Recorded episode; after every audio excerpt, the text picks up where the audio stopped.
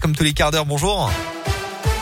Bonjour Alexis, bonjour à tous. Et à la une, 100 000 euros d'amende requis contre Carrefour et 6 mois de prison avec sursis contre un manager.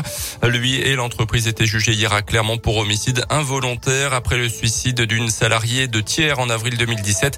Dans une lettre posthume, elle mettait en cause le management de la société. Le parquet a également demandé la majoration de 10% de l'amende ainsi que la publication de la décision et l'affichage deux mois sur les portes de Carrefour. Le délibéré sera rendu le 7 février. Nouvelle grève aujourd'hui, mobilisation interprofessionnelle ce jeudi pour dénoncer le coût de la vie avec l'augmentation des prix de l'énergie. Les syndicats de profs réclament des effectifs supplémentaires pour faire face aux absences liées au contexte sanitaire. Des manifs auront lieu un peu partout dans la région aujourd'hui, notamment à Clermont ce matin à 10h, place des Carmes. Il serait à l'origine de 62 000 faux passes sanitaires partout en France. 13 individus interpellés mardi et mercredi dans les régions lyonnaises et parisiennes.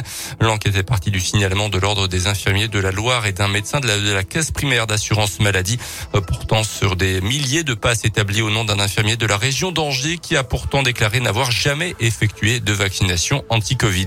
Elle est boudée par la quasi-totalité des candidats de la gauche. C'est aujourd'hui que débute le vote pour la primaire populaire. Parmi les candidats déclarés, seul Christiane Taubira a accepté de reconnaître les résultats de ce scrutin en ligne qui se déroule jusqu'à dimanche. Et puis les sports, Guillaume Cizeron et Gabriela Papadakis, les patineurs auvergnats ne seront finalement pas les porte-drapeaux de la délégation française au JO d'hiver qui débute le 4 février à Pékin. Le freestyler Kevin Roland et la skieuse Tessa Worley ont été désignés hier soir.